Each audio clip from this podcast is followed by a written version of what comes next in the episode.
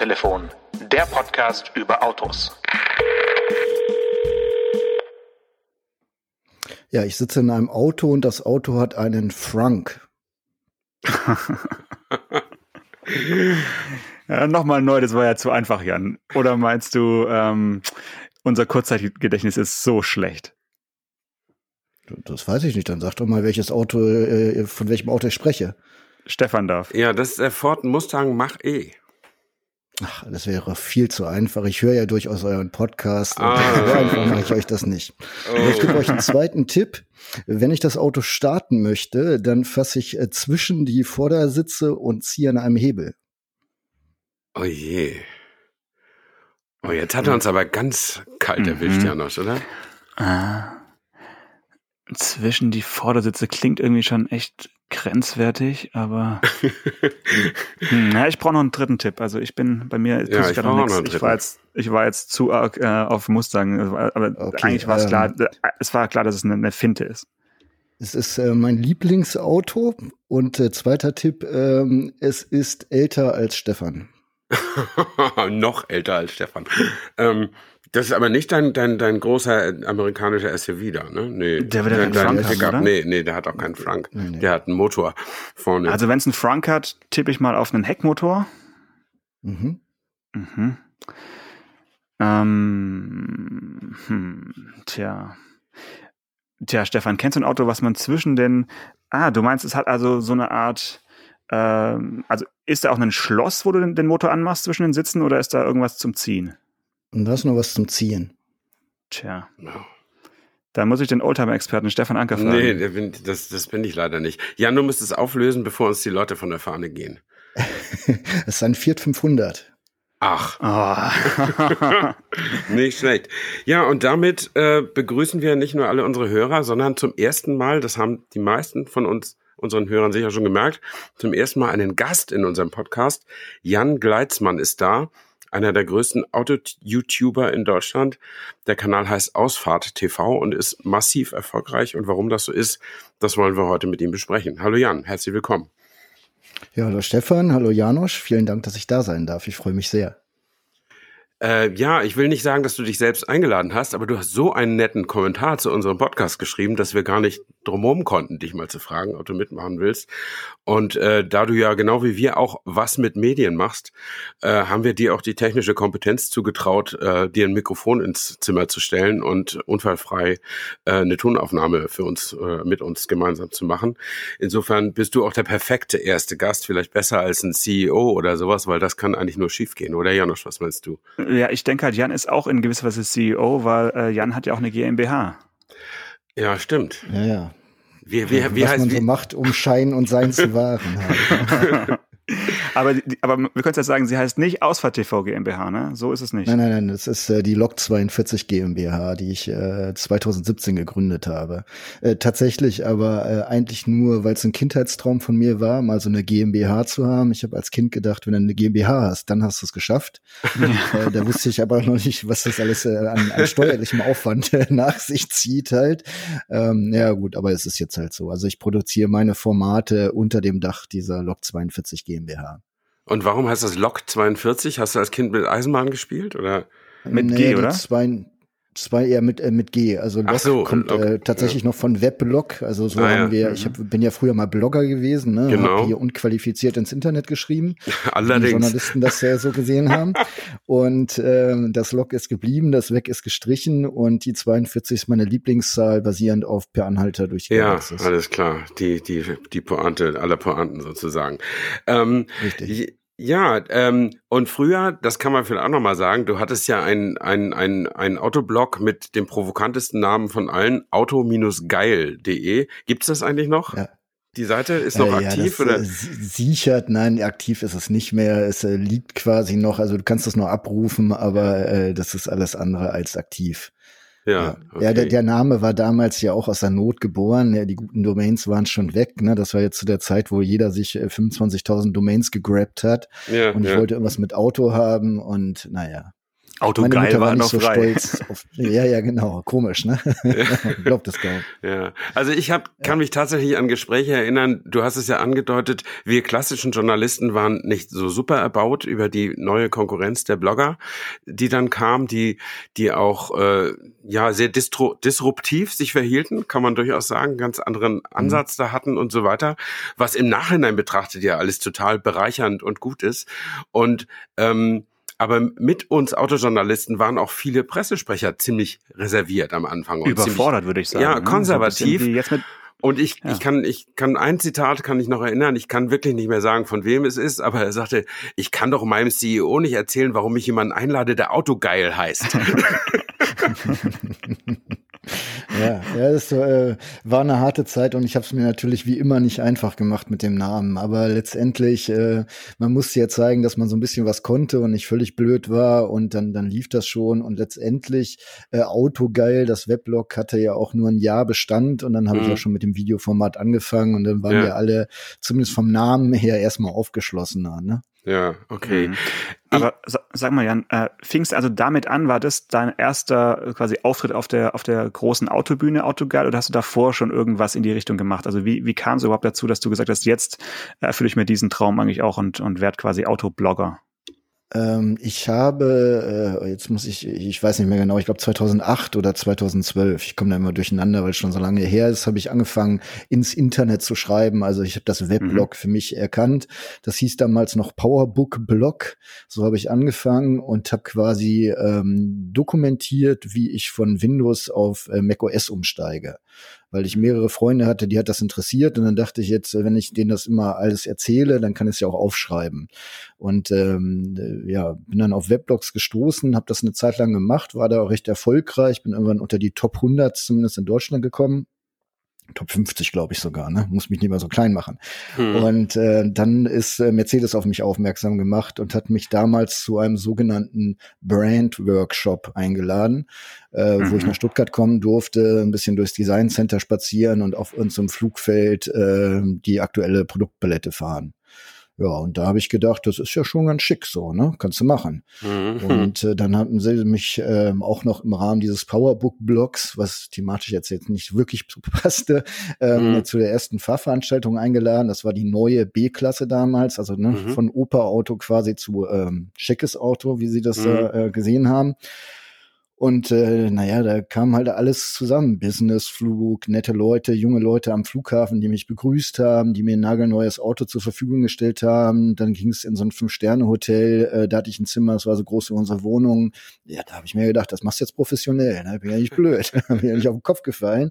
Dachte aber damals auch noch, wenn hier so ein Luxus herrscht, da musst du ja richtig gut Geld verdienen. Richtig ne? Asche, Und, äh, richtig Asche. ja. Ja. Und äh, da äh, bin ich dann im großen Irrtum aufgesessen quasi. Mhm. Ja, ähm, vielleicht streuen wir noch mal einmal ganz kurz die die Gegenwart ein für die wenigen Hörer, die vielleicht gar nicht wissen, was Ausfahrt TV ist. Das ist ein YouTube-Kanal, der folgende Eckdaten hat: Seit 2013 aktiv, bislang 126 Millionen Abrufe.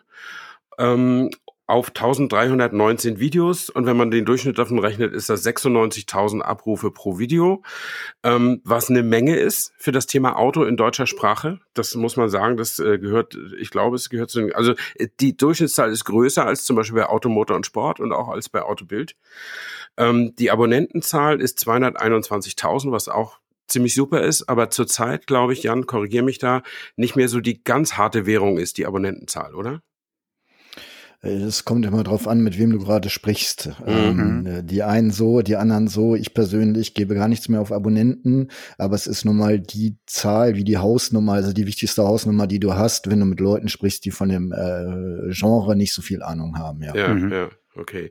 Denn es ist aber ja so, dass geht's es ist doch so, dass nicht alle Abonnenten sofort ein neues Video gucken. Das, und das gilt für jeden Ka Kanal. Also eigentlich ist doch die viel härtere Währung die Zahl der Leute, die tatsächlich das Video gucken. Genau. Also mhm. ich meine, es ist ja alles manipulierbar, das wissen wir auch, ne? Äh, aber bei den Abonnenten ist halt äh, die, der, der unwegbare Faktor, wie viele leben davon noch? Also wie viele sind überhaupt aktiv? Man macht sich ein Google-Konto, ja, genau. man abonniert einen Kanal, dann nimmt man das nächste User-Konto. Das hat ja alles äh, äh, eine sehr geringe Halbwertszeit, zumindest bei den jüngeren Menschen.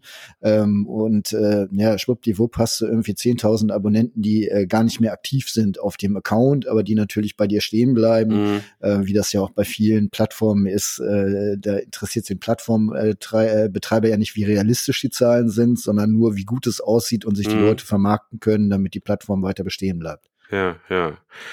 Ja, und dann habe ich gesehen, wir, wir, wir äh, fingen ja eben an äh, mit, der, mit der Vergangenheit, wie alles angefangen ist.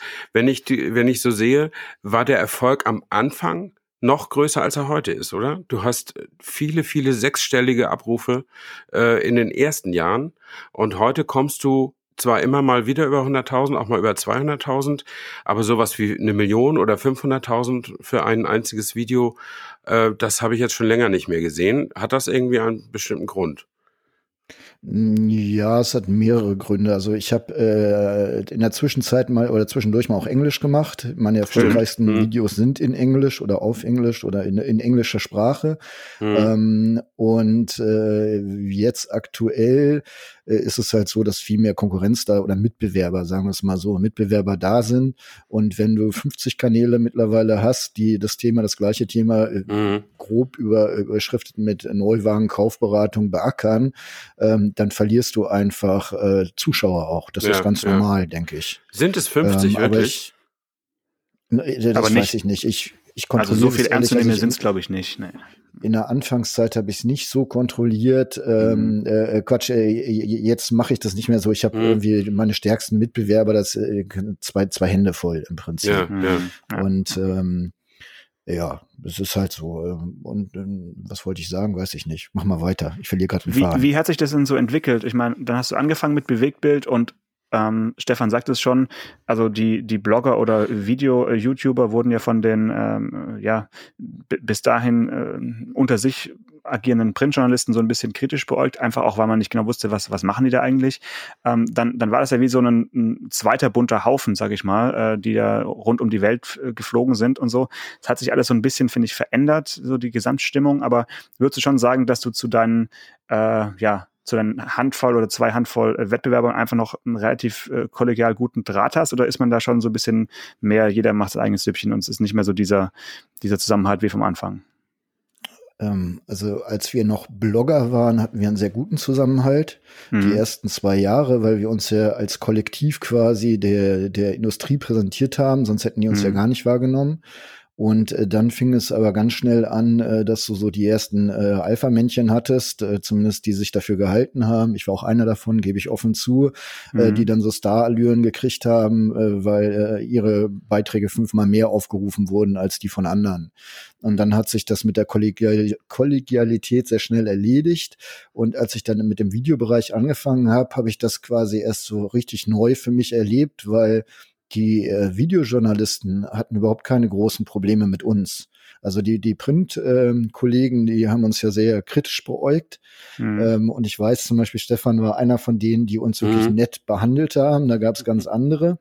Ähm, aber als ich bei den Videokollegen dann angekommen bin, das war alles ganz anders. Das war so wie früher Blogger sein. Man hat mhm. sich geholfen, mhm. äh, man mhm. hat sich unterstützt. Hier machen wir K2K zusammen, ja, nein. Und ähm, das ist immer noch so, finde ich. Also unter den Videokollegen ist ein viel größerer Zusammenhalt als ähm, ja unter Online oder Print oder was auch immer oder den Bloggern selber. Mhm. Ich glaube, es liegt auch ein bisschen daran, dass halt man da nie, nie wirklich Einzelkämpfer sein kann, also auch technisch gesehen nicht. Selbst wenn man mhm. ohne Kamerateam unterwegs ist, hat man doch eben manchmal das Bedürfnis, äh, dass jemand für einen ein anderes Auto fährt oder oder was auch immer. Also man ist da viel mehr äh, im Team unterwegs, äh, auch wenn man alleine anreist, als jetzt als reiner Schreiberling, weil da hat, hast du ja wirklich, äh, ja, möchtest eigentlich deine Ruhe haben, möchtest Auto fahren, möchtest einen Text schreiben, fertig und was die anderen machen, ist einem ja dann viel egaler, als wenn man eben Bewegtbild macht. Das äh, ist auch so meine Erfahrung, seitdem ich äh, da fürs Fernsehen arbeite. Das ist, bin ich auch dann häufiger in den sogenannten Bewegtbildgruppen oder, oder TV-Wochenenden und sowas. Und da ist ja auch eine andere Stimmung, muss man sagen. Es ist schon alles ein bisschen gelöster und entspannter, obwohl, ja, härter gearbeitet wird, sage ich immer, ja. Also viel härter. Ja, da bin ich bei dir. Ja.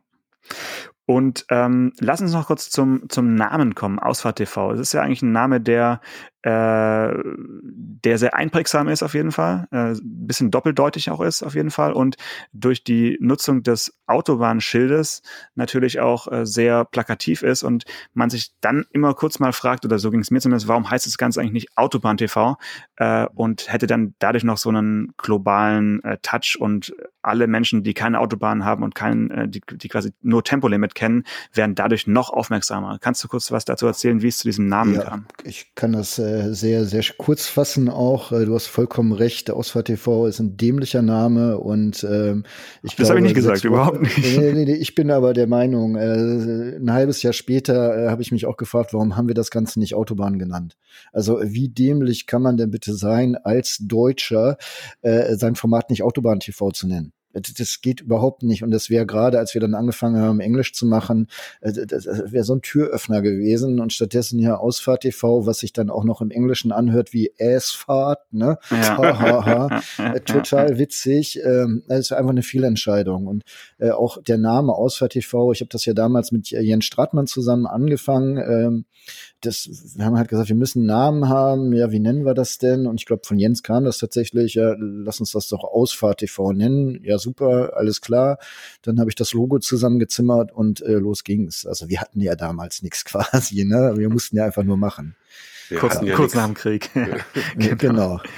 Und die Überlegung, das irgendwann umzubenennen, gab es aber nicht, weil dann Autobahn TV schon vergeben war oder weil man dann so einen Namenswechsel einfach nicht macht äh, aus ja, äh, Gründen der, der Abonnenten und Fans und der Bekanntheit oder, oder ist dann irgendwann der Point of No Return erreicht gewesen und zu sagen, nee, jetzt heißt es halt für ja. immer so war so, also ich habe äh, zwischenzeitlich tatsächlich über Autobahn TV nachgedacht, dann war aber auch die Domain schon wieder weg und mhm. äh, ich habe mir dann selbst das so schön geredet, dass mein Brand, ihr wisst, was ich meine, mittlerweile ja. so groß und bekannt ist, äh, dass äh, das nicht äh, sinnvoll wäre, den Namen zu, zu ändern. Mhm. Ja, ich habe noch eine kleine Anekdote beizusteuern zu dem äh, von dir schon angesprochenen Wort Fahrt, äh, Englisch für Furz.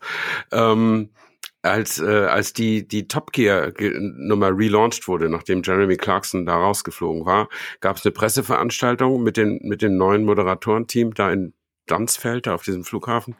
Und da war ich auch. Und da war ein dänischer Kollege ähm, der kam von der von der von der Zeitschrift Top Fahrt, ähm, was Top Fahrt heißt auf auf Deutsch. Also ja. die die Fahrt wird eben auf Dänisch nur ohne, ohne das H, H geschrieben. Ja. Und der legte ganz stolz sein Magazin dahin vor den Chris Evans, den neuen Moderator, und der der konnte einfach nicht mehr verlachen. Da ist ihm da, dass ihm da jemand eine, eine Zeitschrift mit mit dem Namen Top Furz da oder Sportfahrt oder das macht's aber auch nicht besser.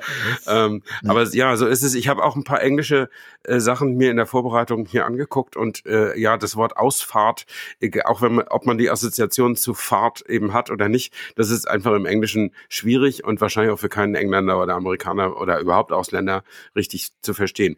Äh, trotzdem war es ja erfolgreich, weil wenn du die Sprache auf Englisch verbreiterst oder verbreiterst du ja automatisch dein Publikum, du erreichst die Russen, die Chinesen, die Inder, also die ganze Welt, die halbe Welt zumindest. Warum habt ihr damit wieder aufgehört?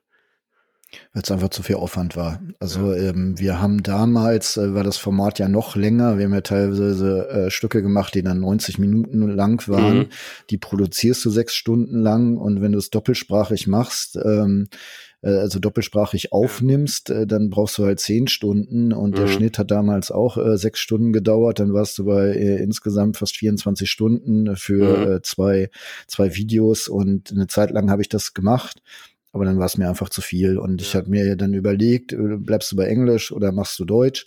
Und dann denke ich, ich bin Deutscher und ich habe ja auch so ein, also was ich schwierig finde im Englischen ist halt so der Wortwitz, den man nutzen kann. Mhm. Äh, und, und äh, wenn du die Sprache nicht äh, regelmäßig sprichst, dann verlierst du auch das Gefühl dafür. Und äh, darum wollte ich lieber bei Deutsch bleiben. Ja, okay. Ja, das ist nachvollziehbar. Ich meine, der deutsche Markt ist ja für Autothemen auch groß genug. Ne? Das ist ja jetzt nicht, oh. es gibt wahrscheinlich sogar dänische YouTuber über Autos oder so, die haben mit noch viel anderen Zahlen sicherlich, sicherlich zu tun. Ähm, lass uns mal auf dein vorwiegendes Format zu sprechen zu kommen. Du machst ja eine richtig konsequente Kaufberatung. Also wenn man sich so ein Video von dir aufruft, ganz egal, fast egal, ob es, ob du einen Testwagen bei dir zu Hause hast oder ob du auf eine Fahrveranstaltung gehst, äh, du kriegst auf jeden Fall erstmal eine Kaufberatung als Zuschauer. Das heißt, du fängst an mit dem Innenraum, du beschreibst da jeden Hebel, jeden Schalter, alles Mögliche, dann den Motor, dann den Fahreindruck, dann hast du, wenn mich das nicht so interessiert, hast du den Service, dass du Sprungmarken bietest. Also ich kann auf die Sachen klicken, die ich wirklich wissen will. Ähm, und ähm, das ist äh, offensichtlich erfolgreich, aber ist das nicht auch total anstrengend, das so zu machen, also quasi so, so lexikalisches Wissen äh, für so ein Auto vor sich herzutragen? Also eigentlich ist das Format, was ich mache, äh, super einfach, ähm, mhm. weil äh, wenn man genauer hinguckt, äh, ich bewerte ja nicht mal. Ja, also ich ja, zeige richtig. eigentlich. Du zeigst eigentlich nur, ja. Mhm. Ja, und ähm, damit äh, mache ich es mir schon mal einfach, dass ich niemanden wirklich äh, ja ans Bein trete oder so. Ne? Also wenn ich jetzt ein BMW vorstelle und äh, ich klopfe oben aufs Armaturenbrett und sage, das ist äh, Kunststoff, äh, dann sage ich ja nichts gegen BMW, sondern ich halte mhm. nur fest, das ist Kunststoff. Also nicht, mhm. dass es ein BMW mit Kunststoff geben würde, ne? Aber ihr mhm. wisst, was ich meine. Ja, ja. Und ähm, dazu, ähm, ich bin ja kein Petrolhead. Also das ist kein Geheimnis. Ähm, mhm. Ich äh, mag und liebe Autos, aber ich bin niemand, der früher geschraubt hat. Ich bin niemand, der, der quasi so ein, so ein Autolexikon hoch und runter beten kann. Mhm. Ich mag einfach nur Autos. Und ich habe überlegt, was kann ich machen, authentisch, ähm, äh, was die Leute brauchen. Und mhm. meine Geschichte ist halt immer, früher äh, habe ich als Kind schon in der Automotorsport geblättert, fand das total spannend und die Autos und die Bilder und habe das alles geliebt, ähm, bis zu dieser Seite mit den technischen Daten, wo dann die Drehmomentkurven kamen. Ja. Und dann habe ich mir gesagt, wenn du mal groß bist, dann verstehst du, was die da machen. Weil ich habe das nicht verstanden. Ich habe diese Drehmomentkurve halt nicht verstanden. Und ähm, jetzt bin ich groß und hab, mach dieses Format und mir ist die Drehmomentkurve mittlerweile egal. Weil ich sage, okay. dass äh, 95 Prozent der Autokäufer äh, verstehen diese Drehmomentkurve halt auch nicht und was sie denn aussagt. Das interessiert mhm. die auch einfach nicht. Die wollen wissen, ist der Aschenbecher groß genug oder wie oft muss ich den leeren? Kann ich meine äh, Colaflasche oder meine, meine Limo-Flasche hoppla, ne, mhm. äh, hier in die Seite irgendwo stellen und ähm, habe ich genug Platz für meine Kinder oder meinen Hund? Das sind ja die Fakten. So suchen wir doch eigentlich Autos aus, es sei denn, Geld ist egal und äh, dann braucht man aber auch keine Kaufberatung gucken, sondern geht einfach zum Händler und sagt, den in der Farbe halt. Mhm. Und äh, somit habe ich Sachen verbunden und äh, damit ein Format geschaffen, was damals meines Erachtens auch einen Zeitgeist getroffen hat, weil es damals ja nur so 90 Sekunden Clips gab. Ne? Mhm. Also als ja. wir angefangen haben mit Ausfahrt TV, unser erstes Video war glaube ich sechs Minuten lang mhm. und die Industrie hat uns ausgelacht. Das viel zu lang, oder? Viel zu lang. Ja, viel zu lang. Mhm. Äh, der, der Zuschauer schaltet ja weg. Ja, und äh, dann waren wir ratzfatz bei einer halben äh, Stunde und äh, lustigerweise sind dann auch Autobild und Automotorsport irgendwann immer länger geworden halt. Ne? Mhm. Ich will jetzt mhm. nicht sagen, dass ich der große Trendsetter bin, aber ich glaube schon, dass Ausfahrt TV in der Szene, in unserer Szene schon was bewirkt hat, auch mit mhm. dem Erfolg, den wir damals gehabt haben. Ja. Bei uns ist ja die äh, Länge des Podcasts hat sich ja so immer so bei zwischen 30 und 40 Minuten eingependelt. Das ist äh, gar nicht mal so richtig bewusst gewählt, sondern das ist eigentlich so die Zeit, die ich mit Stefan pro Woche telefonieren will und andersrum. Dann reicht es uns eigentlich auch immer. Deswegen ist das unsere Länge geworden. Die ist also wirklich sehr äh, ja äh, organisch gewachsen. Ähm, und beim Podcast ist ja so, dass erstaunlicherweise die meisten Leute wirklich fast von Anfang bis Ende hören. Also wir haben ja die Statistiken und sehen, es gibt also wirklich überraschend viele, die sich das ganze Ding anhören. Wie ist es denn bei deinen ähm, Videos? Ich meine, du musst jetzt keine ähm, Betriebsgeheimnisse verraten, aber so einen, so einen, sag mal, 45 Minuten Schinken, wird der auch größtenteils wirklich komplett geschaut oder ist da einfach so dieses Thema Sprungmarken doch auch wichtig, weil die Leute dann eben doch irgendwie hin und her hüpfen. Ähm, wie ist da so deine Einschätzung? Also lohnt sich diese Länge oder ähm, ist es mehr ein Angebot, aus dem dann die, die Zuschauer auswählen können bei dir? Äh, also die Länge lohnt sich, weil es ein Angebot für die Zuschauer ist, sich das rauszupicken, was sie sehen wollen. Es gibt zum Beispiel Leute, die interessiert der Kofferraum überhaupt nicht und andere, wie zum Beispiel Hundebesitzer, das ist ein Killer-Feature für die. Ne? Wie groß der mhm. Kofferraum, auch wie ich den ausmesse, das ist für die wirklich eine relevante Information. Und äh, das sehe ich halt auch. Im Prinzip der Anfang wird äh, viel geguckt und dann habe ich noch mal einen Peak, wenn ich mit dem Fahreindruck anfange und dazwischen äh, je nach Auto dann auch noch mal so Mini-Peaks. Aber im Prinzip äh, siehst du halt schon, dass die Leute sich das raussuchen, äh, was sie äh, sehen wollen. Dazu gibt es noch eine zweite Gruppe, die sagt, ich habe halt nicht so viel Zeit also ich kann am Tag nicht irgendwie eine, eine Dreiviertelstunde irgendwie eine Autokaufberatung gucken. Die teilen sich das auf. Die gucken erst die ersten fünf Kapitel und am nächsten okay. Tag die anderen fünf Kapitel. Und mhm. ähm, ja, von daher ist das Format einfach, das passt auch für viele Leute. Und äh, darum sind wir wahrscheinlich so erfolgreich. Ja. Mhm. Also ich habe ja früher auch massiv zu den Kritikern der, der dieser lang, lang, langen und auch, wie ich manchmal finde, langwierigen Formate gehört, weil es eben auch nicht so gelernt ist. Also Janosch weiß das noch viel besser als ich, der arbeitet ja fürs Fernsehen. Da, also wenn du da einen Fünf-Minuten-Beitrag kriegst, dann bist du ja schon froh. Äh, oder zehn Minuten. Das ist ja dann schon ein richtiger Magazinbeitrag und so. Und jetzt ist man YouTube und das ist nicht nur bei Autos. Da, da sieht man Sachen, die gehen eine Stunde, anderthalb, eine halbe Stunde und so weiter. Und die Leute gucken das. Und meine These ist, dass die Menschen ähm, das so schätzen, weil sie irgendwie glauben, ja, das ist der Jan von nebenan, sozusagen. Also der, der Faktor Authentizität kommt da irgendwie mal rüber. Ne? Also keine Moderatorenausbildung, äh, sondern einfach mal die Videokamera nehmen und machen. Das wird natürlich mit den Jahren professioneller bei allen, ganz klar. Aber dieser Grundsatz, ich sag von meinem Fachwissen das in der Qualität und in der Menge, wie ich will, der bleibt, der ist ja, zieht sich ja quasi durch ganz YouTube und wird von den Leuten auch offensichtlich geschätzt, sonst wären ja keine so hohen Abrufzahlen da. Oder sehe ich das falsch? So, so wie ich es sehe, ist das nicht, nicht ganz so romantisch, sondern äh, ja, ich habe auch äh, äh, lange Verweildauer äh, teilweise, äh, aber äh, zwei, zwei Beispiele, die so ein bisschen lustiger sind, aber die den Kern schon treffen. Mhm. Äh, der eine Stammzuschauer sagt, äh, du Jan, ich finde es total super, ich gucke dich immer beim Bügeln. Ne? Der mhm. bügelt und mhm. guckt nebenbei mhm. Ausfahrt TV. Der weiß aber auch, so wie mein Format angelegt ist, der muss nicht die ganze Zeit hingucken. Der verpasst ja nichts. Er kann ja auch zurückspulen, wenn mal was wäre, aber er weiß, in welchen Stellen er hingucken muss, weil das ihn interessiert. Und ähm, äh, ein sehr bekannter YouTuber, mit dem hatte ich mal Kontakt bekommen und er sagte, Jan, ich guck dich und ich habe gefeiert innerlich schon. Ne? Es war so, yeah, der guckt mein Format. Und dann kam zum Einschlafen.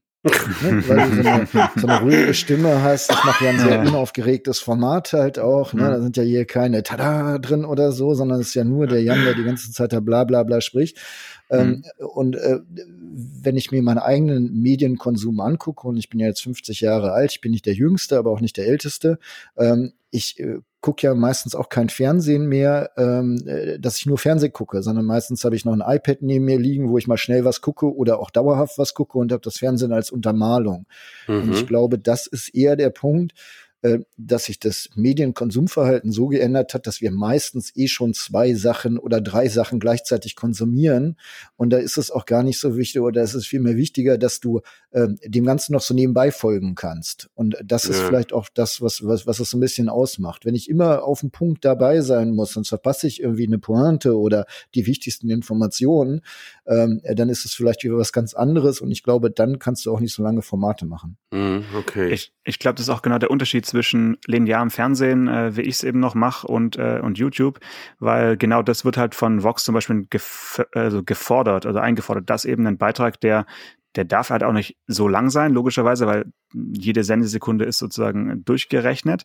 Und ähm, es muss halt auch zack irgendwie rüberkommen Informationen. Also wir, wir können da halt nicht äh, uns stundenlang, sage ich jetzt mal, mit dem äh, Kofferraum äh, aufhalten, weil einfach dann die Leute halt abschalten. Also das ist halt so ein ähm, ja Quoten getrieben, kann man schon fast sagen. Und ähm, das ist, denke ich, der, das muss beim ersten Mal senden auch schon funktionieren, was äh, für mich am Anfang gar nicht so einfach war, weil ich ja auch mit mit äh, Andreas Janke äh, sozusagen YouTube äh, Pionier war, so ein bisschen mit mit Temporama. Wir haben ja so ein bisschen mhm. äh, die Autojournalie äh, versucht, satirisch ein bisschen aufzuarbeiten und andere Beiträge zu machen. Und da hatten wir natürlich Zeit und äh, Zeit für Gags. Und im Fernsehen muss halt ein Gag beim ersten Mal bei den Zuschauern ankommen und zwar möglichst bei allen. Und und das ist auch gar nicht mal so einfach, da eben das Niveau dann so anzupassen, sage ich jetzt mal, dass es bei einmal anschauen ohne die Möglichkeit zurückzuspulen und nochmal zu gucken hat funktioniert. Und ich denke, die Unterscheidung ist so ein bisschen auch wie jetzt bei Podcast und Radio, äh, da ist ja auch alles, sage ich mal, durchprogrammiert und ähm, es ist eben vorhersehbarer. Und bei einem Podcast ist es halt mehr ja Gelaber, sage ich mal, kann, kann man ruhig auch sagen. Und uns hören die Leute ja auch teilweise beim, beim Wohnungsputz oder eben zum Einschlafen. Also da haben wir, glaube ich, einfach ähm, ja ganz ähnliche, ganz ähnliche Hörer, wie, wie du Zuschauer hast. Ich denke, das ist schon irgendwie vergleichbar mittlerweile, ja. Naja, ein Podcast kann ich man aber auch noch beim Autofahren hören und ich hoffe, dass genau. das, das deckt sich dann nicht mit dem Wunsch, das zum Einschlafen zu hören. Ähm, äh, vielleicht noch eine, eine inhaltliche Frage. Äh, gibt es irgendwelche Kriterien, nach denen du dir aussuchst, welches Auto du da präsentierst. Ich frage wegen deines ganz aktuellen Videos, was gerade gestern hochgeladen worden ist, äh, Cadillac XT4 Kaufberatung.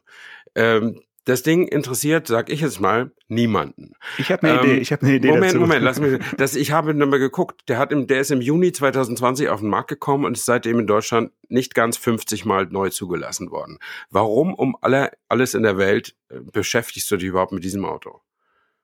Also ich, ich glaube, dass Jan einfach alle Cadillac-Kunden erreichen möchte.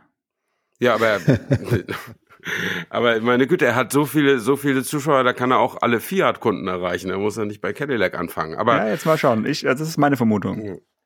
Also ähm, für mich ist es äh, die Aufgabe, dass wir ein möglichst buntes Programm äh, zusammenstellen. Ähm, wir haben zwar die, die Hauptklientel sind wirklich Leute, die Autos kaufen wollen und äh, über die Suche unsere Videokaufberatung finden. Mhm. Aber ich habe auch äh, halt diese 200.000 Abonnenten oder wie viele es jetzt real auch immer sind. Ich habe schon diverse Stammzuschauer und das äh, müssen so zwischen 5 und 10.000 Leute sein, die wirklich mhm. regelmäßig unsere Videos gucken. Und da finde ich es wichtig, dass man auch mal Autos zeigt, äh, äh, so über den Tellerrand hinweg halt. Was macht denn so ein Cadillac? Und das zeigt ja auch das Interesse an dem Auto. Wie du schon sagst, 50 werden verkauft. Das äh, Video hat jetzt gut 10.000 Aufrufe innerhalb mhm. von 24 Stunden. Äh, da ist ein Interesse da, sich das zumindest mal anzugucken. Und in dem Fall ist es dann für die Leute auch Unterhaltung. Also mhm. es muss ja nicht immer nur Information sein, sondern in dem Fall ist es Unterhaltung. Und ähm, äh, das Gegenbeispiel ist, wir haben jetzt, glaube ich, vom neuen äh, Skoda Octavia äh, die fünfte Videokaufberatung. Macht ja auch ja. keinen Sinn. Kannst im Fernsehen auch überhaupt nicht machen. Ne? ähm, mhm. aber jedes, wir können jedes das halt Modell, machen. Scout und und äh, so weiter. Ne? Genau, jeden Motor ja. einmal gefahren, so quasi. Ja, äh, ja. aber das äh, funktioniert halt auch für uns. Das ist jetzt mal ein Versuch gewesen. Das ist ja nun mal der Kombi, der am besten verkauft wird in Europa, Deutschland, ich weiß nicht genau. Ähm, und äh, so probieren wir das jetzt halt einfach mal aus.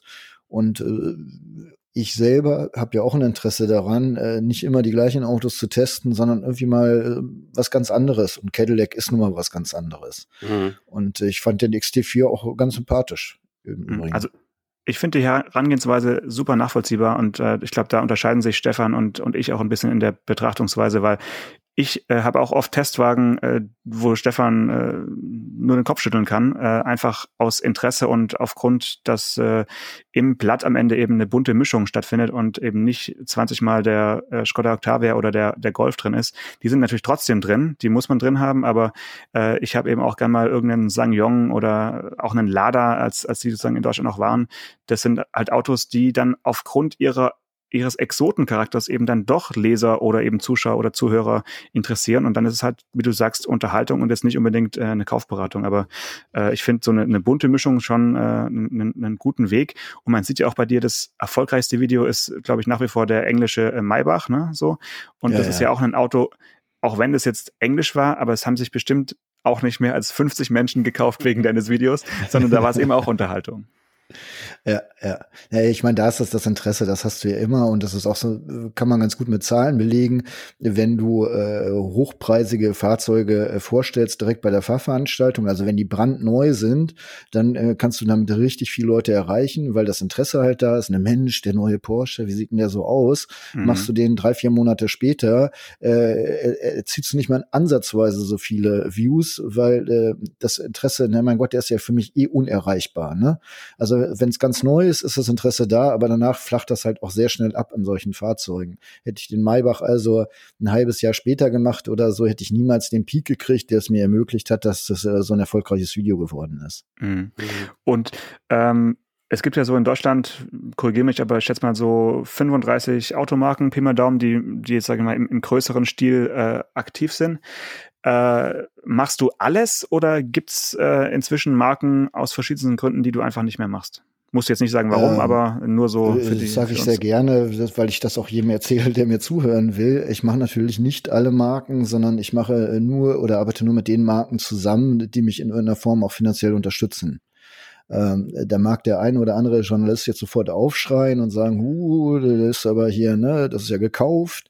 Ähm, ich sehe das halt so, dass wir ja alle alle Journalisten, alle, die diesen, diese Rutsche mitmachen hier, äh, unsere ganzen Kollegen ja auf die eine oder andere Art gekauft sind. Ob das Marketing nun ähm, bei dem Verlag eine Anzeige schaltet äh, oder beim Fernsehsender äh, eine Werbung schaltet, äh, irgendwie fließt ja Geld vom Hersteller letztendlich über mehrere Umwege zum Redakteur, der davon seine Brötchen bezahlen kann. Und ähm, das ist diese ganze Krux. Als wir angefangen haben, dachten wir, dass wir irgendwann mal ähnlich behandelt werden wie äh, die klassischen Journalisten, sage ich mal. Ähm, da haben sich die Hersteller aber überlegt, dass das alles ganz schwierig wäre und nicht compliance-fähig. Und ha, ha, ha, äh, manche Hersteller haben das Problem gelöst und äh, sind pragmatisch daran gegangen. Andere Hersteller, äh, insbesondere die deutschen Premium-Hersteller, zieren sich da natürlich äh, und äh, schieben dann Compliance-Probleme vor, ähm, wo es aus meiner Sicht eigentlich gar keine gibt. Und mit denen mhm. arbeite ich dann halt auch nicht zusammen. Ist ja ganz klar, äh, wenn, wenn du nicht daran interessiert bist, dass ich überleben kann, warum sollte ich mit dir zusammenarbeiten? Okay, das heißt, du suchst dir inzwischen also aus und äh, kannst guten Gewissens sagen, nur die, die sich eben, äh, ja, die dich so wertschätzen, deine Arbeit, äh, über die berichtest du auch. Also sonst findet eben einfach keine Berichterstattung statt. Ja, ich, ich, ich bemühe mich ja schon, dieses bunte äh, Portfolio, Portfolio zu bieten. Ähm, mit VW habe ich jetzt zum Beispiel, ich glaube, seit 2017 äh, nicht mehr zusammengearbeitet. Äh, mhm. Äh, das war meine Entscheidung. Ich habe gesagt, nein, dann halt nicht mehr. Ich hätte noch Testwagen äh, von denen genommen, aber da haben sie sich halt ein bisschen äh, komisch angestellt, zumindest der damalige Ansprechpartner. Ähm, und äh, jetzt habe ich sie halt wieder angefangen. Ne? Ich muss dann auch mal so ein bisschen runterkochen halt wieder. Ja, klar. Jetzt nehme ich ja. wieder Testwagen, auch wenn sie mich nicht unterstützen. Mhm. Und äh, so wabert das mal hin. Und es gibt Hersteller, die sagen, Mensch, dann ich habe kein Geld. Äh, die sind aber sonst auch nett äh, zu mir. Und dann mache ich halt trotzdem die Testwagen und verdiene damit dann halt kein Geld. Aber bei Fahrveranstaltungen sage ich halt immer, wenn meine Arbeitszeit nicht in irgendeiner Form honoriert wird, äh, dann kann ich leider keine äh, Fahrveranstaltung mitmachen. Mhm. Jetzt sagt man ja auch, äh, oder du hast ja auch Werbeanzeigen bei YouTube. Und äh, eine Frage, die ich vorhin im Vorgespräch mit Stefan hatte, war, seitdem YouTube ein Jahr quasi zwingt, äh, Premium-YouTube-Abonnent äh, zu werden und äh, damit die Werbung auszuschalten, äh, ist meine Frage, was macht es mit, mit deinen Werbeeinnahmen? Also äh, bekommst du als äh, erfolgreicher YouTuber jetzt von YouTube Geld, weil die quasi Pay-TV geworden sind und jetzt äh, Einnahmen haben? Oder äh, hast du eigentlich nichts davon, dass jetzt jemand sagt, okay, ich zahle für YouTube und habe dafür keine Werbung mehr? Also ich kann dir erstmal sagen, dass das kaum Leute in Anspruch nehmen, diesen, äh, ich weiß nicht, wie heißt das, YouTube Premium oder so, ne? Ähm, Stefan ist ja, äh, Plusmitglied. Äh, super, Stefan, mhm. gut, ja. Äh, nee, da kriege ich tatsächlich anteilweise Geld. Ähm, also von, Stefan, von, äh, lass laufen. Statt, mach ich doch gerne. Statt Werbeeinnahmen kriege ich halt äh, von diesen Einnahmen äh, Geld. Dadurch, dass das äh, bei meiner Kundschaft oder bei meinen Zuschauern halt noch nicht allzu viele sind, ist der Betrag sehr überschaubar und mit äh, Werbeanzeigen mache ich deutlich mehr Geld. Aber ähm, ich würde mich freuen, wenn das so ein Trend ist, weil das natürlich viel verlässlicher dann ist für dich, äh, weil wenn du weißt, du machst, äh, keine Ahnung, 50.000 Views und äh, jeder gibt dann da halt den gleichen Anzahl äh, Cents mit dabei, ist das natürlich einfacher, als wenn die Agenturen äh, zum Jahresende alle aussteigen und du dann einen Monat oder zwei fast gar nichts verdienst. Hm. hm. Du hast Gibt's ja noch ja, du zuerst, Stefan? Ja, du hast ja zwei verschiedene Disclaimer vor deinen Videos laufen. Ähm, der eine läuft vor Testautos, die, die du äh, zu Hause machst, also mhm. am Bilzer Berg, an deiner äh, Motorresidenz da. Ähm, und da steht eigentlich nur, dass die Hersteller dir die Testwagen dahin bringen und sie auch wieder abholen und dass du Spritkosten in üblicher Höhe abrechnen kannst. Und das ist ja auch das, was praktisch alle Autojournalisten auch so machen. Ähm, und dann gibt's noch einen interessanteren Disclaimer, wie ich finde. Der berührt das, was du eben auch erzählt hast. Ähm, wenn du zu einer Produktvorstellung fährst, dieser, da steht da, dieser Clip wurde durch die Zahlung eines Produktionskostenzuschusses von Ford unterstützt. Also ich habe jetzt hier ein Ford-Video aufgerufen. Das heißt, Ford hat die Reisekosten übernommen. Soweit tut es das auch, wenn Janosch oder ich dahin fahren. Ähm, und honoriert unsere Arbeitszeit. Und das würde Ford bei meiner oder bei Janoschs Arbeitszeit nicht tun. Ähm, und äh, das ist der Unterschied. Und ich glaube, deine Argumentation, du sagst es ja, im Grunde ist es ja bei allen Journalisten auch so, ob die jetzt eine Anzeige schalten oder ob sie den Produktionskostenzuschuss zahlen. Ähm, ja, es fließt immer Geld vom Autounternehmen zum Medienunternehmen. Das Problem, was, was ich sehe bei den YouTubern, und was ja auch die Landesmedienanstalt NRW da offensichtlich gesehen hat, äh, ist, dass eben zwischen dem YouTuber und der Firma kein Verlag oder irgendwie sowas mehr ist. Ähm, das ist äh, aus meiner Sicht als früherer klassischer Printjournalist auch äh, leicht gesagt, das gebe ich zu, äh, weil ich war ja immer unter dem schützenden Dach eines Verlages. Ähm, aber es ist tatsächlich so, wenn ich als verlagsangestellter Journalist irgendeine eine Marke oder eine Firma oder ein Hersteller irgendwie in die Tonne trete, habe ich trotzdem noch meinen Job. Also ich kann mich erinnern, dass ich, dass ich mal äh, als Kia auf den deutschen Markt kam, dass ich mal einen Vergleichstest gemacht habe zwischen dem neuen Kia Rio und einem gebrauchten VW Golf. Ähm, und da waren die so beleidigt, dass die die Anzeigen storniert haben. Und zwar für ein VW Jahr. oder wer war beleidigt? Nee, für Kia. Kia war beleidigt. okay. ähm, Hätte da, auch Wolfsburg sein können. Das war damals bei der BZ in Berlin. Und äh, ja. das hat, äh, da kam die Anzeigenabteilung auch zu mir und hat sich bitter beklagt über den Umsatzausfall. Aber ich habe natürlich meinen Job nicht verloren. Und ich könnte, trotzdem hätte ich noch über Kia schreiben können. Die haben mich dann natürlich auch nicht mehr eingeladen. Aber ich hätte ja alles Mögliche, jeden Tag zwei Kia-Geschichten schreiben können. Und selbst wenn ich eben nicht über Kia schreibe, hätte ich da immer noch meinen Job gehabt. Aber wenn jetzt, ähm, wenn jetzt äh, du, Jan, irgendwas Kritisches oder irgendwas Unangenehmes über den Hersteller sagst, über sein Produkt, äh, der dir noch deine Arbeitszeit honoriert hat, dann kommt ihr doch in irgendwelche unerquicklichen Situationen, oder nicht?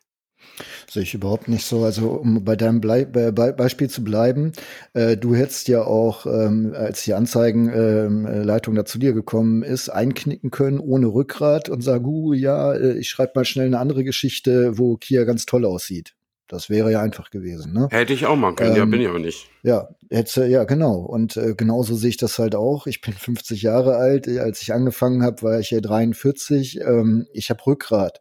Und äh, was soll mhm. das denn? Also wenn jetzt ein Hersteller, was auch noch nie vorgekommen ist, zu mir kommen würde und sagen, ja, Jan, das kannst du so nicht machen, mit dir arbeiten wir nie zu, äh, wieder zusammen, dann ja, dann äh, geh weg. Also dann lass es doch. Mhm. Also ich habe schon mehreren Herstellern gesagt, ich arbeite mit euch nicht mehr unter äh, den Bedingungen. Ähm, und genauso haben mir auch schon Hersteller gesagt, äh, äh, nee, mit dir wollen wir nicht mehr. Und äh, zwei Jahre später arbeitet man dann doch wieder zusammen, äh, weil man sich zusammenrauft und sagt, wir, wir ziehen auch alle an einem Stra äh, Strang. Und das hat doch nichts mit Schönreden zu tun oder Schlechtreden oder oder oder, sondern es geht immer darum, dass die Leute Rückgrat haben und zeigen und dann funktioniert das meistens auch. Und äh, dazu noch, äh, Stefan, du bist ja schon ein bisschen länger dabei, was ja auch dein Beispiel zeigt. Ähm, wenn ihr beide jetzt überlegt, was war denn das letzte wirklich schlechte Auto, was ihr gefahren seid? Also wo man sagen kann, ey, oder seiner Mutter sagt, das darfst du auf keinen Fall kaufen, dieses Auto. Das gibt's ja nicht mehr. Also du hast äh, Autos, die sind eigentlich alle gleich gut, äh, abhängig vom, vom äh, Preis. Manche sind ein bisschen überteuert, äh, manche sind wirklich spottbillig, aber ähm, in der Regel passt das ja immer alles zusammen. Es gibt ja kein Auto mehr, was schlecht bremst zum Beispiel. Ne? Hm. Ja, also du hast ja vorhin gesagt, ähm, dass du durch diese Kaufberatung, durch diesen Ansatz ja eigentlich eher von vorne bis hinten das, das Fahrzeug beschreibst. Das heißt, mhm. dein, deine Bewertungen halten sich ja auch wirklich in sehr, sehr engen Grenzen. Also wenn dir das Design zum Beispiel überhaupt nicht gefällt, äh, weiß nicht, wie ehrlich du, oder was heißt wie ehrlich, wie, wie, wie wichtig das jetzt in deinem Beitrag überhaupt ist, sondern du beschreibst dann wahrscheinlich eher, hier hat es irgendwelche Kanten und hier hat es irgendwelche Ecken und so. Ich also man sieht, Design. Okay, du Design machst gar ist Geschmackssache, genau. das hat in der Kaufberatung meines Erachtens überhaupt nichts verloren. Genau. Und ähm, das ist aber zum Beispiel bei einem Fernsehbeitrag, also gerade mit Andreas, ist es immer wichtig und da wird eben auch gewollt vom Sender, dass eben der, der Moderator eigentlich auch schon eine Meinung abgibt, die dann eben untermauert sein muss mit Argumenten, dass äh, Leute, die damit einverstanden sind, sagen können, ja genau, sehe ich auch so oder nee, äh, sehe ich eben anders. Also da wird schon so eine, so eine gewisse Meinung äh, hochgehalten und dadurch haben wir es uns dann schon mit ein, zwei äh, Herstellern mal kurzzeitig, ich will jetzt nicht sagen versaut, aber dann kam schon mal ein Anruf äh, und äh, hieß es ja, was habt ihr denn da gemacht? Und da brauchst du dann eben auch als, als Produzent oder als, als Autor eben Rückgrat, um zu sagen, ja, äh, ist so. Also ein Beispiel ist äh, BMW X2. Da haben wir schon uns relativ lustig gemacht über dieses Logo auf der Seite und das war dann schon für diesen fünf- oder sechsminütigen Fernsehbeitrag schon der Aufhänger und am Ende sind wir, glaube ich, mit äh, 20 Logos auf der Seite draufgeklebt durch Lissabon gefahren und ähm, also es war schon ein Hingucker. Ich meine, sowas brauchst du halt im Fernsehen. Ähm, ja. Und da kam dann schon der Anruf und äh, was habt ihr denn da gemacht und, mhm, und so. Und dann finde ich, ist es halt auch wichtig, dass der Sender, in dem Fall Vox, eben auch dann dahinter steht und sagt, ja klar, das ist eben redaktionelle Freiheit, äh, das ist ein Fernsehbeitrag ähm, und das ist eben dabei rausgekommen. Also da muss man ja dann auch keine Rücksicht nehmen auf die äh, Hersteller. Es gleicht sich dann irgendwann wieder aus über die Jahre, weil dann vielleicht der nächste BMW äh, ganz gut wegkommt oder na, also das ist dann immer so, so eine Sache und Dein Format, wie du gesagt hast, ist ja, sag ich mal, relativ unkritisch, weil es eben nicht Autos in die Pfanne haut. Selbst wenn es jetzt ein Auto ist, was, weiß nicht, wenn du jetzt einen Lada äh, Niva beschreibst, dann beschreibst du den ja auch und dann ist er am Ende eben trotzdem spannend. Also deswegen äh, sehe ich da jetzt nicht so die große Gefahr, dass, dass Hersteller irgendwie beleidigt sein können äh, von dem, was du sagst. Naja, ich habe ähm, auf, ich habe ja einen zweiten Kanal, ne, so als YouTuber ah, okay. immer mehrere Kanäle. Ähm, und den zweiten Kanal habe ich damals Ausfahrt TV Plus genannt, also auch sehr äh, kreativ. Und äh, da habe ich vor zwei Jahren so ein Meinungsformat gemacht. Also dadurch, dass ich ja nie wirklich äh, Stellung bezogen habe, das war dann der Wunsch von äh, äh, ein, einzelnen Zuschauern, äh, sag doch mal was zu den Autos auch. Und äh, da habe ich jetzt äh, anderthalb Jahre Meinung gemacht äh, mhm. oder gesagt, habe die Autos bewertet auch nach so einem dämlichen Fünf-Punkte-Prinzip. Ähm, und äh, ich tue mich damit nach wie vor schwer, weil ich finde, du bewertest ja immer nur aus deinem subjektiven Standpunkt heraus. Genau. Und, ja. Aber das wollen die ähm, Leute ja, auch, ich, oder? Ja, aber es ist so lächerlich, weil das ja. ist ja so, äh, dein Freund kommt zu dir, nee, das ist ein schlechtes Beispiel, aber jemand kommt zu dir, hey, ich kenne dich aus dem Fernsehen, ne? Sag mal, welches Auto soll ich denn kaufen? Ja, damit ja, kannst du überhaupt nichts anfangen, ne? Was nee, ist dein Profil, bla bla bla. Gut. Und ähm, äh, ich habe also auch Meinung gemacht und äh, Autos bewertet, da hat mich noch niemand drauf angesprochen. Ich habe auch in meiner Videokaufberatung, ich glaube auch seit drei, vier Jahren oder so äh, ganz zum Schluss, dann sage ich mal zwei Punkte, die mir gut gefallen haben oder die mhm. mir nicht mhm. so gut gefallen haben. Mhm. Da hat sich auch noch nie jemand äh, gemeldet. Also äh, ich habe ganz zur Anfangszeit, da habe ich aber glaube ich noch nicht mal Video gemacht, da habe ich auf einen Beitrag von mir ähm, äh, einen Anpfiff gekriegt äh, von einer Kollegin, die aber noch nicht besonders lange bei der Presseabteilung war, die dann wiederum ihrerseits einen Anpfiff äh, gekriegt hat, als ich mich da äh, echauffiert habe, dass man mir doch das Wort bitte nicht äh, verbieten darf. Und ähm, also ich, ich weiß, dass das ein sehr schwieriges Thema ist bei uns in Deutschland, äh, gerade mit Bezahlung und dann, hey, ne, wir Autojournalisten haben ja sowieso das äh, Luxusleben und so, aber mhm. im Grunde ich mache diesen Job ja jetzt seit 2013. Ähm, und äh, wenn du dir die ersten Videos oder die letzten anguckst, wirst sehen, ich mache das eigentlich immer ähnlich oder gleich. Und äh, dadurch verdiene ich mir doch den Respekt der Leute, dass sie sagen, den Gleismann kannst du gucken. Ne? Mhm. Also wenn du was über ein Auto wissen willst, guck Ausfahrt TV, der Typ macht das schon ordentlich. Mein Transparenzhinweis am Anfang, den muss ich nicht äh, äh, reinstellen. Ich muss also niemanden äh, darüber aufklären, dass ich Geld bekomme vom Hersteller. Das mache ich, weil ich es fair finde. Mhm. Weil ich Kinder mhm. habe, die irgendwelche YouTuber gucken, die dann sagen, Alter, hier, geilste Tastatur der Welt, ne, musst du haben. äh, ja, sagen aber nicht dazu, äh, Klammer auf, oh, die hat mir der Hersteller umsonst gegeben und auch noch eine Hunderter ja. dazu gesteckt. Ne? Mhm. Und noch und, Ama äh, Amazon Affiliate-Link dahinter oder sowas. Ja. ja, genau. Und darum ist es mir wichtig, halt, das nicht zu machen und zu sagen, natürlich werde ich bezahlt. Aber ey, wenn, wenn, wenn dir das nicht passt, dass ich bezahlt werde, dann guck mein Format halt nicht. Es mhm. ist trotzdem mit eins der besten Formate am Markt. Ne? Du wirst eh zurückkommen ist mir egal an der Stelle. Und ähm, ich finde dieses Thema schwierig. Ich hatte neulich gerade wieder mit einem äh, Mitarbeiter eines Premium-Konzerns äh, aus dem südlichen Raum, äh, Stuttgart zum Beispiel, mhm. äh, so einen kleinen Schlagabtausch äh, auf LinkedIn, wo er mir dann nochmal sagte, also mit den äh, mit Mercedes habe ich äh, mich lange und schwierig gebettelt. Das war mal mein Lieblingshersteller und mittlerweile ist mir wirklich der Spaß auch an den Produkten vergangen. Deswegen ähm, der dann wieder schrieb, ja Jan, äh, wir zahlen euch keinen Produktionskostenzuschuss, äh, weil wir wollen ja, dass es ein authentisches Format bleibt oder dass du authentisch bist. Mhm. also dass du äh, verhungerst wollen die quasi, ja. Ja, der Punkt ist doch, entweder bin ich authentisch oder ich bin es nicht. Und daran ändert ja. nicht, mhm. ob der Hersteller mich bezahlt oder nicht. Authentisch ja. bleibe ich vor allen Dingen, wenn ich sage, der Hersteller bezahlt mich. Wenn du dir dann andere Gestalten anguckst, die unter anderem auch für Mercedes wirklich Werbung machen auf YouTube, ja. da steht da nicht. Und das ist auch der, der, der Witz halt. Ähm, ich hatte ja ähm, Kontakt mit den Landesmedienanstalten, die mich dann gebeten haben, meine äh, Fachbeiträge als Dauerwerbesendung zu kennzeichnen äh, um das mal freundlich zu formulieren. Und dann habe ich gesagt, ja, aber was ist denn hier mit diesen ganzen YouTubern, die dieses ähm, äh, hier VIP-Leasing machen? Die mhm. also quasi ein AMG äh, für 2,50 Euro im Monat kriegen. Das ist keine Werbung. Das ist laut Landesmedienanstalt äh, vollkommen okay. So. Ja, und naja, irre. dann, mhm. weißt du, dann wirft man mir vor, mit meinem journalistischen äh, Inhalt im Prinzip, äh, alles schwierig, ne? Und wir können ja kein Geld geben, aber äh, so einem äh, anderen Typen kann man dann halt ein Auto quasi, quasi kostenlos zur Verfügung stellen und das ist dann keine Werbung. Also das ist auch alles sehr bizarr bei uns mhm. in Deutschland. Also ich habe immer das Gefühl, dass bei YouTube so ein bisschen das grundsätzliche Problem ist, dass, dass YouTube eigentlich gar kein Markt ist. Also man begibt sich da auf einen Markt als YouTuber, der eigentlich gar keiner ist, weil die, die Menschen, die diesen Markt nutzen, also die normalerweise in einem Markt die Kunden wären, nichts bezahlen. Ähm, also kein Zuschauer zahlt irgendwie, außer vielleicht dadurch, dass er durch die Werbung beeinflusst losgeht und irgendwelche Produkte kauft. Aber es ist ja Free TV. Ähm, und alle Leute, so wie du, ähm, müssen arbeiten und auch Geld investieren dafür, dass sie sich da präsentieren können. Und ähm, deswegen gibt's ja auch manchmal so Zusammenbruchsvideos, nenne ich das mal so, wo, wo Leute dann äh, sich vor die Kamera stellen und sagen, was sie, wie sie sich den Arsch aufgerissen haben für ihre äh, Zuschauer die mhm. letzten mhm. drei Jahre.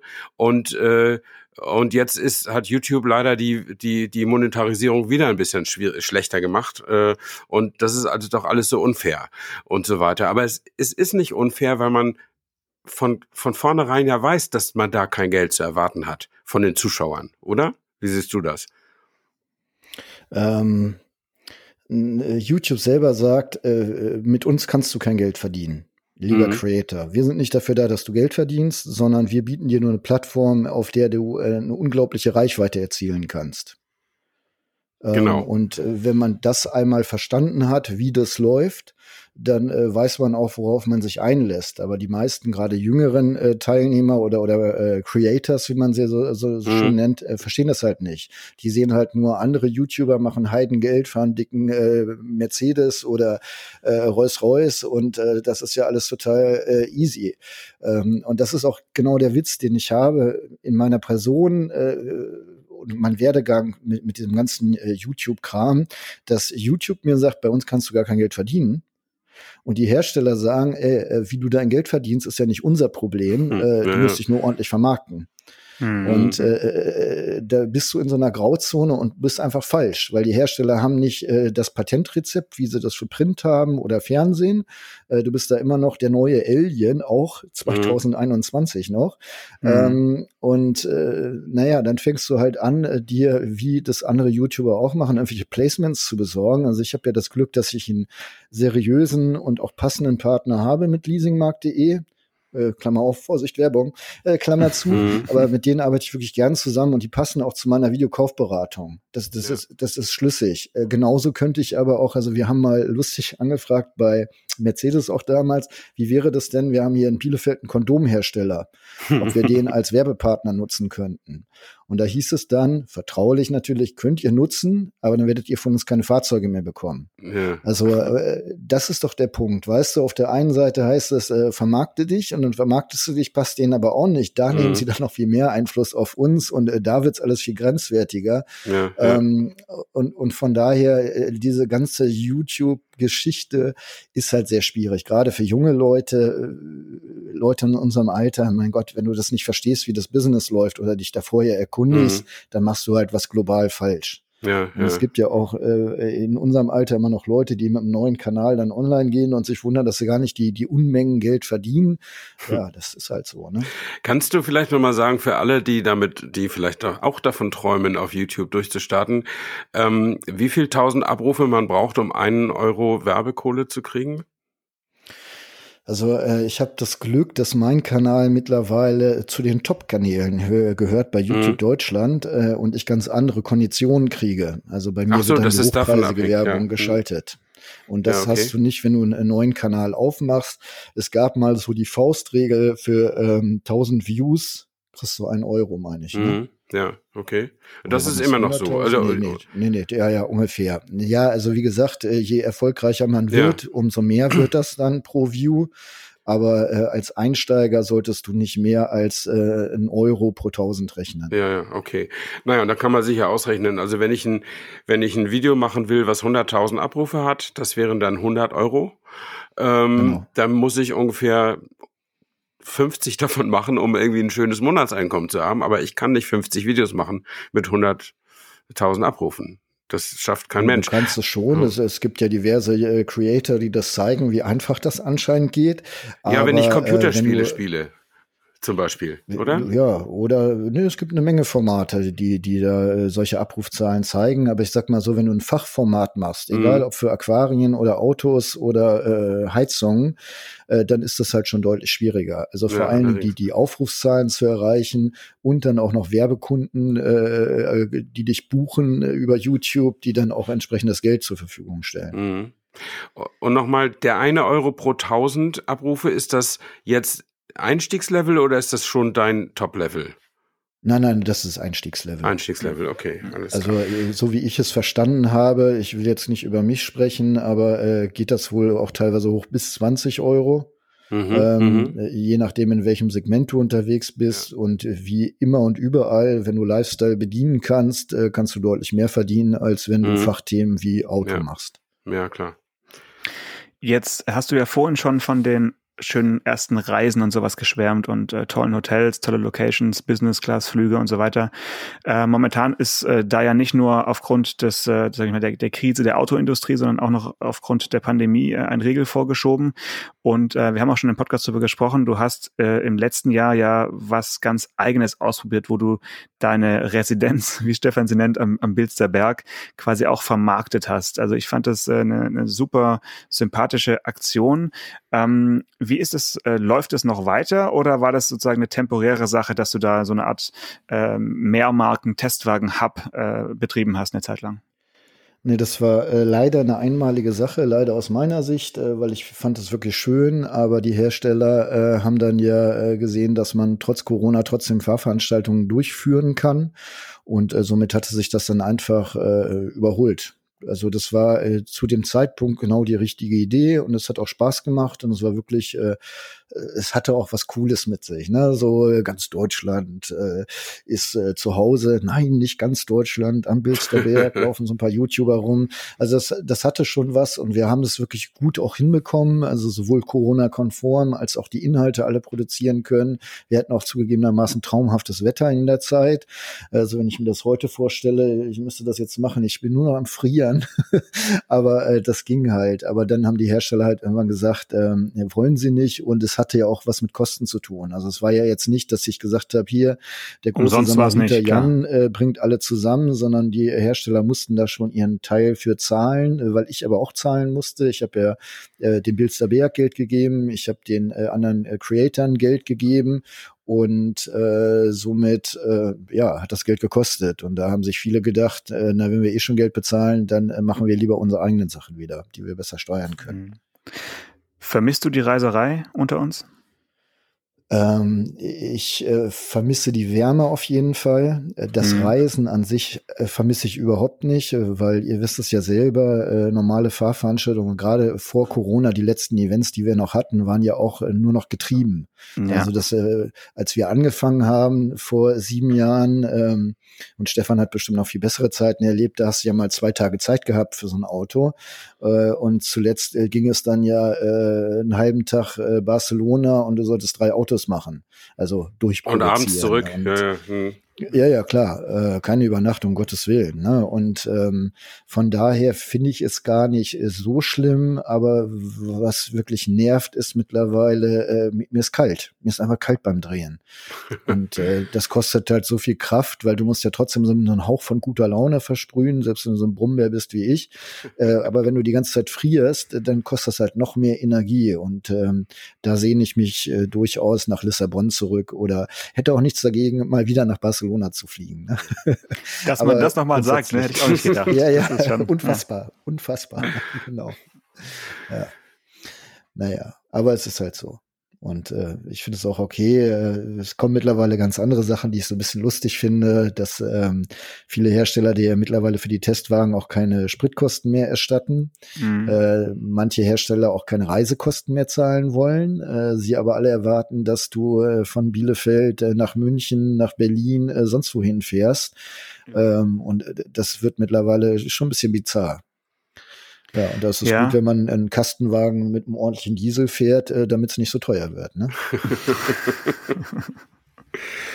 ja. Ja, was, vielleicht das noch, was, was hast du denn, äh, ich meine, du, du sprichst ja auch über die Autos, die du, die du selber hast. Du hast ja irgendwie schon mehrere Träume erfüllt, ne? Ja, ich habe, ähm, ich habe eigentlich alles, ich bin fertig. Also ich brauche ja. nichts mehr. Ja. Ähm, was hab, ist das nächste? Äh, Fahrräder oder was? Nee, ich bin sehr gespannt äh, auf den Bereich Elektromobilität. Äh, mir wird immer unterstellt, ich wäre ein äh, Elektroauto-Hasser, was vollkommen schwachsinnig ist. Also es hat überhaupt nichts mit der Realität zu tun. Ich finde Elektromobilität auch sehr spannend. Ähm, und äh, ich freue mich zum Beispiel jetzt wahnsinnig auf den Kia äh, EV6, wie sie ihn nennen, oder EV6. Äh, den Ionic 5 würde ich mich genauso drauf freuen, aber mit Hyundai arbeite ich halt nicht zusammen.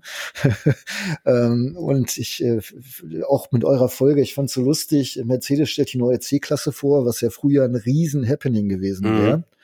Ähm, Hyundai, zwei Stunden später, stellt so ein Elektroding vor, was früher niemanden interessiert hätte, wenn wir ehrlich sind. Ähm, und heute, 2021, erinnert sich schon kaum einer mehr an die Fakten der, der C-Klasse äh, und alle reden nur noch über den Ionic 5. Und äh, das finde ich spannend. Also das ist so, so ein richtiger Gamechanger halt. Ne? Ähm, die Stuttgarter quasi hilflos am Boden, äh, stellen auch irgendwie ein Plug-in-Hybrid vor, sagen aber irgendwie, was haben sie gesagt, 2024 kommt da, äh, sagen, der schafft 100 Kilometer, aber das ist die einzige Spezifikation, die sie rausgehauen haben. Und Hyundai sagt, hier, das ist das Auto, könnt ihr dieses Jahr noch kaufen. Bang. Ne? Mhm. Ne? Und das ist genau das, was die Leute eigentlich suchen, wenn sie denn äh, gewillt sind, Elektro zu fahren. Und das finde ich ist eine wahnsinnig spannende Zeit und da möchte ich auch ganz gerne noch dabei sein. Aber wohlweislich, und das möchte ich auch dazu sagen, ich habe meinen Porsche, ich habe meine Citroën DS, ich habe meinen Fiat 500, ich habe die Autos, die ich liebe, habe ich einfach. Und ich habe auch noch einen VW T5 äh, mit Erdgasantrieb oder mit CNG-Antrieb, wie man ja heute besser sagt. Äh, auch das finde ich nach wie vor spannend. Finde so ein bisschen schade, dass die E-Fuels jetzt einfach hinten rüberfallen. Äh, habe aber noch so ein bisschen Hoffnung, dass zumindest die Bio-CNG-Variante äh, wegen dem LNG für die LKWs äh, vielleicht kommt, doch ja. noch eine mhm. Überlebenschance hat. Ja. Hast du denn auch noch diesen Mega-Pickup? Äh, den äh, Chevy habe ich auch noch, Chevrolet Suburban, äh, so ein höher gelegtes Urvieh, dicker V8 drin. Ähm, ja, den habe ich noch, den liebe ich auch, äh, möchte ich auch eigentlich nicht weggeben. Aber ich komme immer mehr zu dem Punkt, äh, also für mich war wirklich der Ionic 5 so ein Gamechanger in meinem mhm. Kopf. Mhm. Äh, bis zum äh, Ionic 5 war ich immer noch so ein bisschen, naja, Elektromobilität für manche halt, ne? Jeder braucht so sein, sein, sein, sein Auto mit seinem Antrieb und wir gucken wirklich nur noch, was ist dein Fahrprofil und so ein Auto kriegst du dann halt auch. Mhm. Und mit dem Ionic 5 hat sich da doch eine ganze Menge äh, geändert oder ich sag lieber mit dem Kia EV6. ähm, Und ich hätte jetzt zum Beispiel äh, kaum noch Lust, äh, sowas wie ein C63 AMG mir anzugucken. Mhm. Ich habe auch das Problem, ich äh, arbeite jetzt seit Anfang 2020 äh, mit einem neuen Kameramann zusammen, mit dem ich aber auch früher schon viel gemacht habe. Und äh, der kennt dieses ganze Autobusiness noch nicht, so wie wir halt. Ne? Mhm. Und äh, der, der ist so, oh ja, hier so ein M3, yeah, können wir endlich fahren. Und ich bin eher so, Puh, ich bin alles schon hm. gefahren und hm. ich finde äh, das nicht mehr zeitgemäß, wenn ich ehrlich bin. Also es ist ein super Auto, äh, super Technik, alles total klasse und ich bin den auch gern gefahren jetzt den M3 neulich. Aber ähm, aus der Zeit gefallen ich, einfach ja, ich bin dann doch eher, glaube ich, so wie du, Janosch, der jetzt sucht, äh, was ist denn die effizienteste Möglichkeit, von A nach B zu kommen? Mein alter Fiat 500, ne, der braucht fünf Liter, klar, das ist auch eine kleine äh, Knutschkugel, aber brauchst du wirklich mehr Auto als einen alten Fiat 500? Ja. Musst du das wirklich haben? Ja, ja, ja.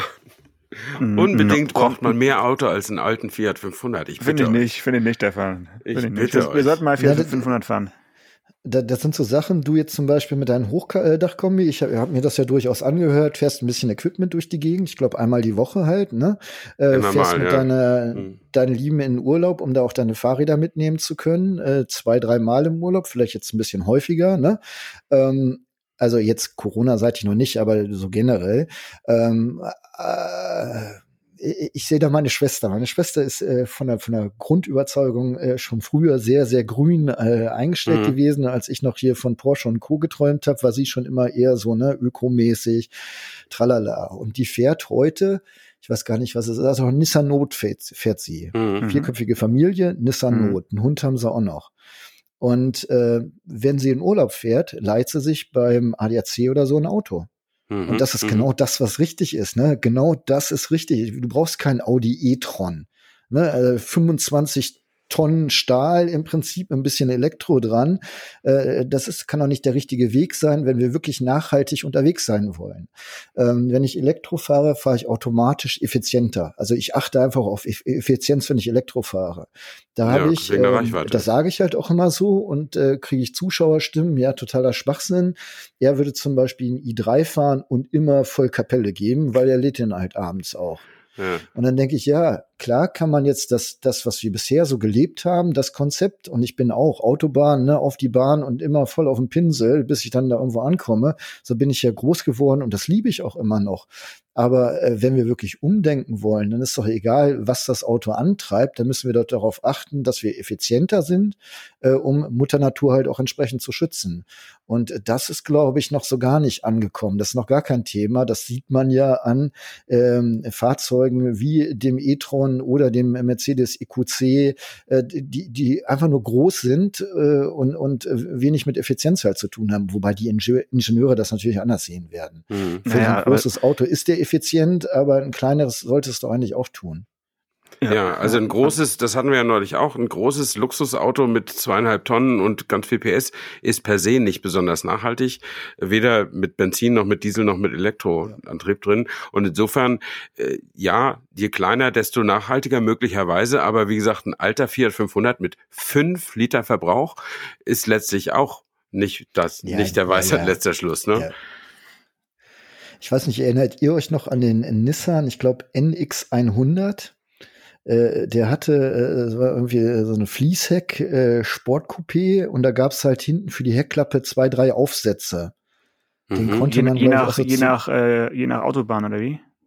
Äh, ja, wenn du jetzt irgendwie so ein Camper warst, konntest du hier so einen eckigen Aufbau, ich weiß nicht, ob das wirklich der ah, NX okay. war, jedenfalls äh, äh, so, so, ein variables Auto. Oder es gibt doch jetzt irgendwie so ein Elektroauto, sehe ich immer wieder äh, Werbung, E-Buzzy oder so, der auch quasi so modular ist. Und sowas finde ich halt cool, ne? dass mhm. du sagst, mhm. ähm, jetzt gerade Stefan, äh, äh, normalerweise fährt er halt so leicht wie möglich seine kurzen Strecken und wenn er Equipment äh, dabei hat, dann leitet er sich vielleicht auch irgendwo oder fährt er irgendwo hin und kriegt so einen Kastenaufbau, wo er das Equipment einladen kann. Mhm. Und wenn er in Urlaub fährt, im Idealfall kriegt er dann so, ein, so, so, eine wohnmobile Kabine hinten drauf. Aber du musst es halt nicht immer mitschleppen alles. Und das, äh, sowas finde ich halt richtig klasse und, und intelligent. Äh, sowas finde ich schön. Ich ja. fände es halt schön, wenn Stefan schon mal mit einem Dachzelt anfängt im nächsten Urlaub. Sicher. Dann brauche ich mir aber eine andere Frau dafür. Das, äh, Kannst du alles modular dann immer anpassen. ja, nachdem, kann du halt modular auch brauchst. eine andere Frau noch dazu bestellen. Äh, da, da, da sollten wir sehr vorsichtig sein, was hier die alten weißen Männer gerade sprechen, glaube ich. Ja, Ja. wer, wer, ich sag mal so, ich habe auf, auf die Uhr geschaut, wer bis eine Stunde 0728 dabei geblieben ist, der darf auch sowas sich noch anhören, auf jeden Ja. Fall. Aber das war auch unser Ziel heute, muss ich sagen, dass wir auf jeden Fall Ausfahrt TV Länge erreichen. äh, hatten wir uns auch hatten wir uns vorgenommen auf jeden Fall und haben wir glaube ich jetzt auch äh, gut geschafft. Wir könnten äh, stundenlang weiter plaudern, glaube ich. Ähm, aber auch, ja. ne, mit mit äh, Blick auf die auf den begrenzten Speicher bei äh, Spotify äh, würde ich sagen, vielleicht gibst du uns noch zwei, drei ähm, Tipps von Ausfahrt TV Videos, die unsere Hörer auf jeden Fall anschauen sollten. Und zwar von Anfang bis, äh, bis, bis Ende. Also tue ich mich schwer. Das ist ja dich das, schwer, was ich okay. irgendwann eingangs mal erwischt? sagte. Ich mag eigentlich alle Autos so. Also ich finde, äh, ich bin neulich Suzuki Ignis gefahren. Ja. Dem kann ich auch was abgewinnen, ne? Ja, Genauso wie dem äh, Sorento Plug-in Hybrid, den ich jetzt hatte, oder dem Kia Stinger. Ähm, äh, oder äh, was bin ich, Eclipse Cross Plug-in Hybrid bin ich auch gerade gefahren. Ich finde, jedes Auto hat so äh, seine Seiten, äh, die man lieb gewinnen kann, wenn man denn möchte. Äh, aber wenn ich mich schon festlegen äh, sollte, ich habe ähm, mal eine Videokaufberatung in Anführungszeichen über mein damaliges Fahrzeug, ein Opel Corsa B gedreht. Äh, Mhm. Das ist, Mhm. glaube ich, äh, ein Video, was man sich ruhig angucken kann, weil ich da versuche, meine humoristische Seite zu zeigen, was Okay, nicht sehr gut. funktioniert. Aber ähm, ich glaube, das ist schon ein sehenswertes Video, wenn man einfach ein bisschen Spaß haben will. Und ähm, dann hört es eigentlich auch schon auf, weil die anderen Videos, die sind alle gleich halt. Ne? Die sind Du, äh, zu ernst. dir das an, äh, was du, was, was dich interessiert an Auto. Ich habe äh, ein AMG GTR äh, genauso vorgestellt wie ein Opel Combo. Und äh, von daher, äh, das, was du magst, äh, wirst du bei mir auch irgendwo in irgendeiner Form finden. Und äh, wenn man äh, mir wenn du mir keinen Gefallen tun willst, dann guck, suchst du nach dem zweiten Video, was äh, je auf Ausfahrt TV erschienen ist. Sehr gut, sowas wollte ich hören. Das war äh, Mercedes äh, AMG, beziehungsweise damals hieß er noch Mercedes-Benz E63 AMG. Äh, Mhm. das war unsere zweite Fahrveranstaltung, die wir gemacht haben. Und wir dachten, so ein sportliches Auto müssten wir anders vorstellen. Okay. Und äh, ich schäme mich heute noch dafür, Aber äh, es für ist auch ein dieses Video so ein Original. bisschen, aber es ist auch ein bisschen lustig. Und ein weiteres Video, äh, da kann man mir auch äh, vor Schienenbein mittreten. Äh, Hyundai Tucson, äh, jetzt nicht das aktuelle Modell, Mhm. sondern das vorherige, einfach Hyundai Tucson äh, Ausfahrt TV suchen. Äh, da habe ich ein paar Shorts an und ein T-Shirt. Äh, man kann sich kaum unvorteilhafter anziehen als ich in diesem Video. Und das ist äh, mit das stärkste deutschsprachige Video, äh, was es bei Ausfahrt TV gibt. Äh, das ist schon sehr blamabel. Aber gut, ich stehe halt nicht für Fashion, sondern äh, für nüchterne äh, Videokaufberatung. Ja, also dann in diesem Sinne äh, mit einer großen humoristischen Schlussgestaltung äh, Gestaltung, äh, bedanken, bedanke ich mich, bedanken wir uns, Jan, bei dir für deine Zeit und deine wunderbaren Einsichten, äh, die du uns hier mitgeteilt hast in diesem Podcast. Alle unsere Hörer wissen jetzt mehr über YouTube und über das besondere Genre der Auto-YouTuber. Damit herzlichen Dank und Janosch, bis nächste Woche. Bis nächste Woche. Ciao. Autotelefon, der Podcast über Autos. Mit Stefan Anker und Paul Janosch Ersing.